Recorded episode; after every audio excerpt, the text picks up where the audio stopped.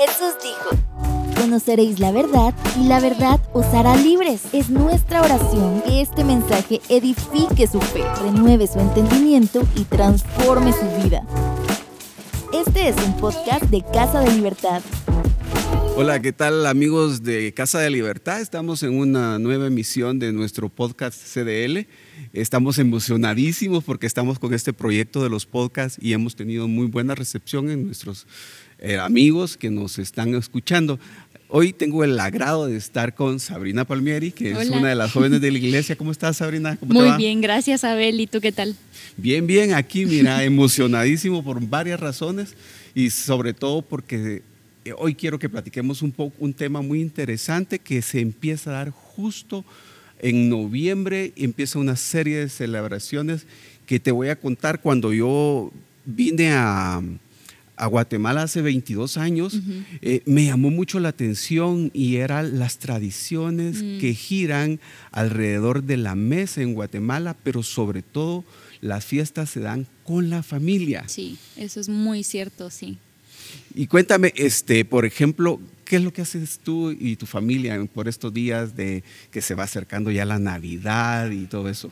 Bueno, pues mi familia em, es pues una familia separada, ¿verdad? Entonces eh, celebramos con la familia de mi mamá y después con la familia de mi papá. Mi papá cumpleaños el 25, por ejemplo, entonces esa fecha se, es apartada ya para día familiar.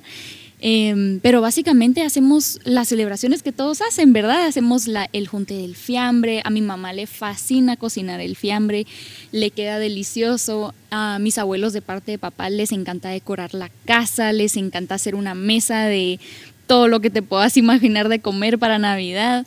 Y la verdad es que es una época muy linda, em, más puede ser difícil, ¿verdad? Para personas que tal vez no tienen eh, necesariamente con quién pasarlo o pues, ¿verdad? Como a mí me pasa incluso, ¿verdad? Con familias un poquito eh, fuera de lo tradicional, tal vez, que están tal vez desintegradas o separadas, a veces puede ser muy delicado para mucha gente, ¿verdad?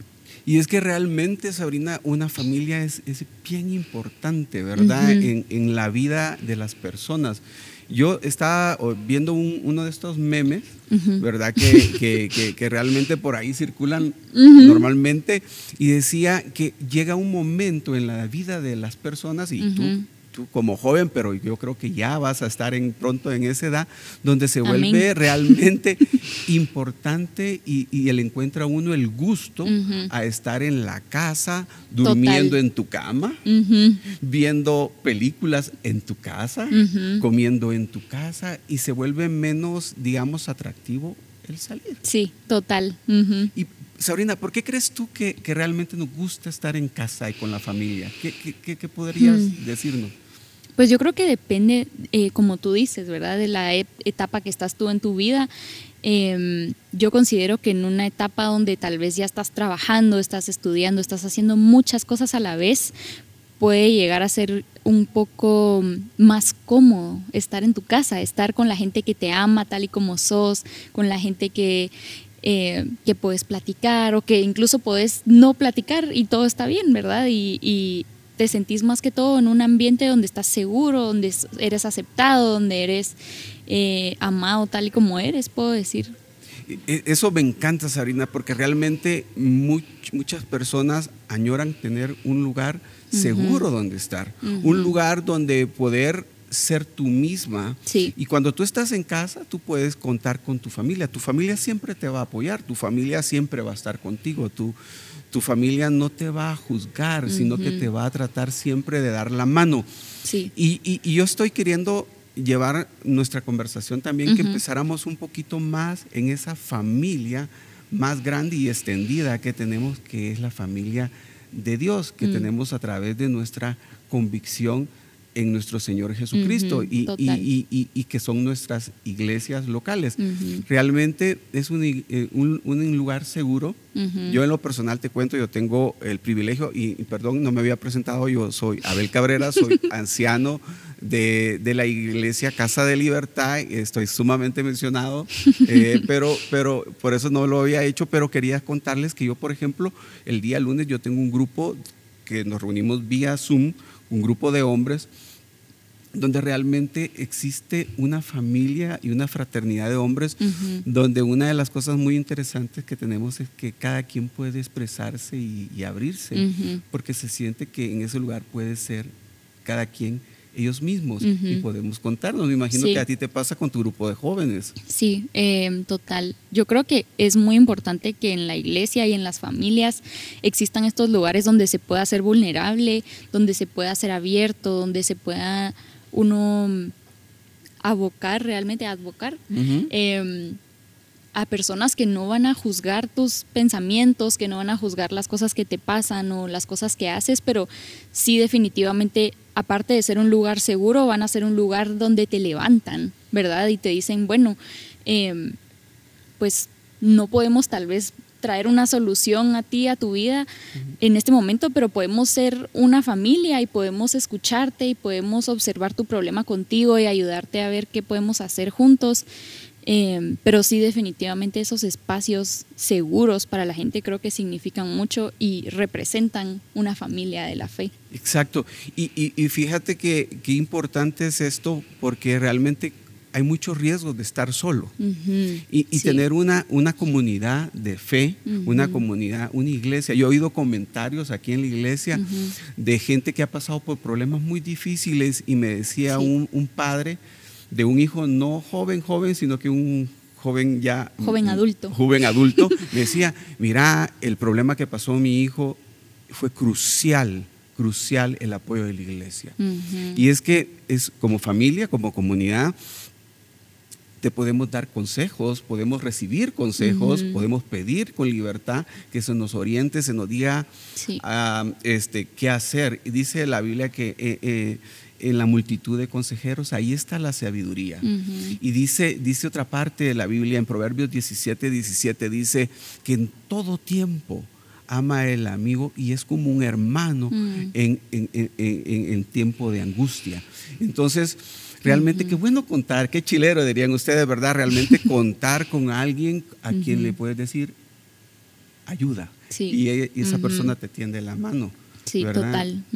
y, y, ¿Qué miras tú, por ejemplo, si cuando uno está solo? ¿Qué es lo que, ¿Cuáles son los riesgos de estar solo, sin familia, digamos? Hmm, pues creo que bastantes. Em, tal vez hubo una época de, mi juventud más, más pequeña, em, cuando yo me aislé mucho de, la iglesia y de las personas y creo que realmente el riesgo no es tanto sentirse solo, tanto como em, lo que el enemigo trata de hacer en ti, que es que tú escondas tu pecado, que ti te avergüence tu pecado, sentirte condenado por tu pecado. A, diferencia de si estás en una comunidad, lo puedes traer a la luz y puedes traerlo a la, a la cruz, ¿verdad? Em, pero creo que ese es uno de los riesgos, empezar a, encerrarte en ti mismo y creer que estás solo en tu vida, creer que estás solo con tus problemas, creer que no hay nadie que le interese en tus problemas em, o que le vaya a importar el quererte ayudar con ellos, ¿verdad? Porque em, sí me pasaba bastante que yo decía, ay no, la verdad es que no quiero molestar a nadie con mis problemas, con mis cosas, ¿verdad? No quiero llegar a nadie a contarle lo que yo estoy sintiendo Primero porque me sentía que yo era la única que lo estaba pasando, ¿verdad? Y que lo estaba sintiendo.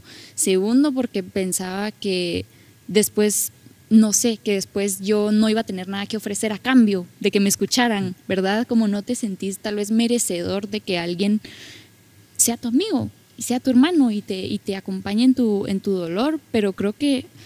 Em, pues esos son tal vez algunos de los principales riesgos de estar solo y de no estar en comunidad. La, calidad de decisiones que uno puede tomar mm, cuando usted está en la familia de Dios tiende a mejorar porque uno puede pedir consejo y no tomar malas decisiones. Normalmente cuando uno está solo se vuelve una persona muy egoísta y lo que tiende uno es a pensar en uno mismo y no en pensar en los demás. Cuando tú vienes a una familia, tú estás pensando, e, ejemplo, cuando tú estás en casa, tú piensas en tu mamá, en tus hermanas, tú piensas en tu papá, o sea, piensas en, los que están ahí inmediatos, porque los estás viendo, porque estás conviviendo.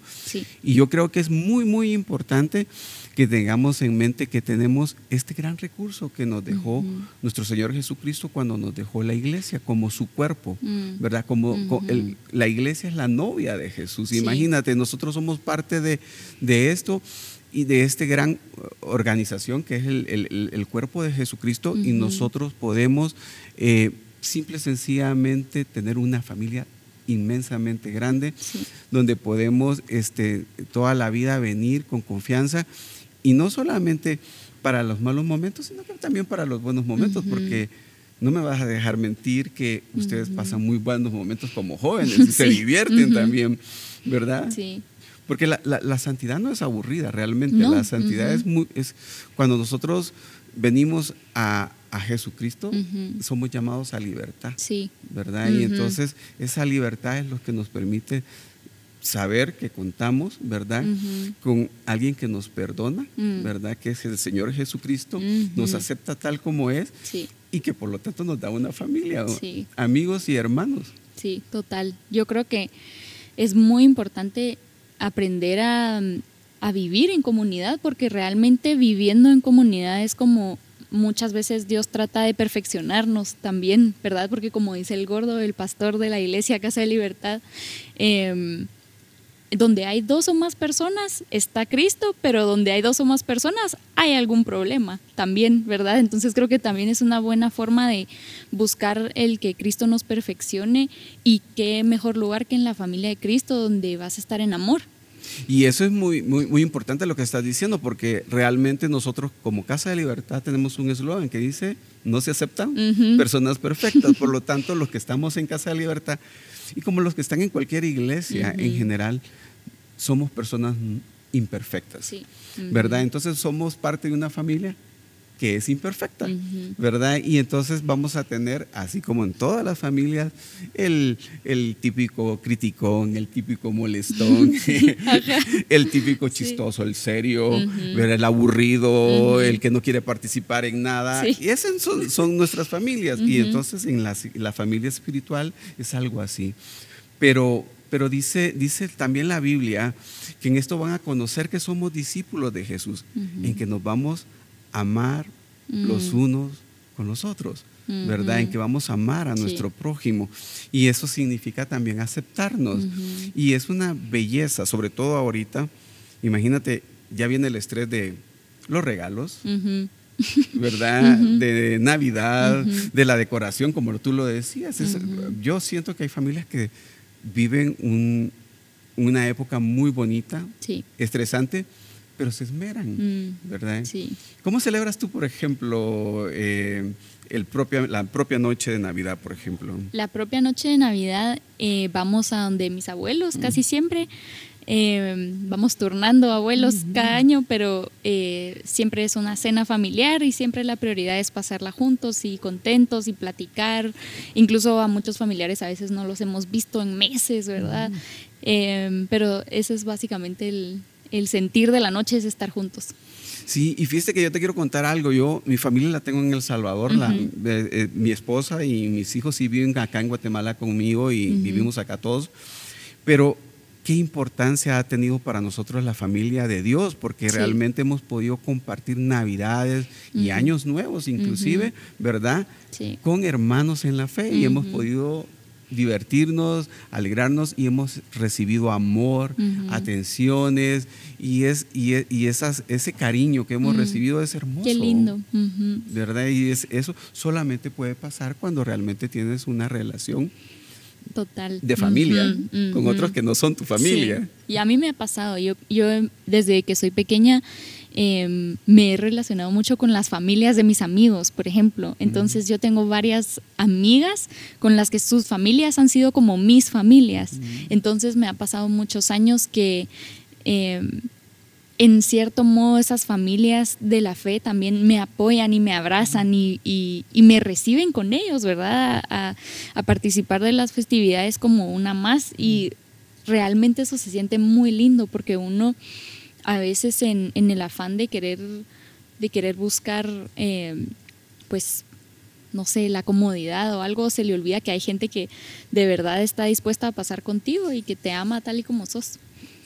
Ok, Sabri, yo, yo quisiera eh, nada más ir terminando, ¿verdad? Ir pensando en hacer ya, eh, y quisiéramos nada más decirle a nuestros amigos, hermanos, que nosotros como iglesia siempre el 24 tenemos un servicio especial, quisiéramos invitarlos para que estén pendientes de cuando nosotros hagamos la publicación, el anuncio, para que ustedes puedan y participar con nosotros y alegrarnos en, alegrarnos en Navidad. Pero solamente para terminar, yo quisiera, Sabri, ¿qué le podrías dar como consejo a los otros, a los demás jóvenes sobre cómo tomar las celebraciones en un sentido diferente de Navidad sin, sin, para poder disfrutarla realmente? Yo creo que enfocarse en Cristo va a ser la, la prioridad. Em, de estas festividades, porque al final eso, de eso se trata, ¿verdad? Se trata de Cristo, de celebrar quién fue Jesús, lo que vino a hacer.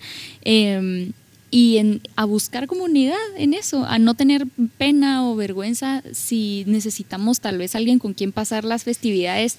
Yo estoy segura que la familia, la fe siempre abre las puertas y a buscar de verdad solo estar en comunidad, estar en amor y que esa sea la prioridad de, la, de las festividades. Exacto. Yo también les quisiera decir a todos, nosotros acá en Casa de Libertad manejamos algo que se llama la libertad responsable.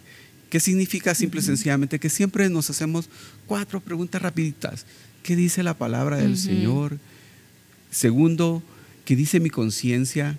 Tercero, ¿qué dice mi debilidad? Y cuarto, ¿qué dice la debilidad de las personas con las que me reúno? Si nosotros siempre hacemos esa consideración cada vez que vamos a celebrar y a tomar en cuenta estas fiestas, jóvenes simplemente pueden disfrutar al máximo las festividades con sus familias y con sus hermanos en la fe. Como dijo Sabri, centrados siempre en la celebración de lo que significa la Navidad, que principalmente es el nacimiento de nuestro Señor Jesucristo. Así es. Así que gracias. ¿Alguna última palabra para despedirte? no, solo muchas gracias por tenerme aquí. Es muy, es muy bonito poder platicar con usted y gracias. gracias, gracias a todos. Nos estamos viendo entonces en la próxima emisión del el podcast de CDL. Este es un podcast de Casa de Libertad.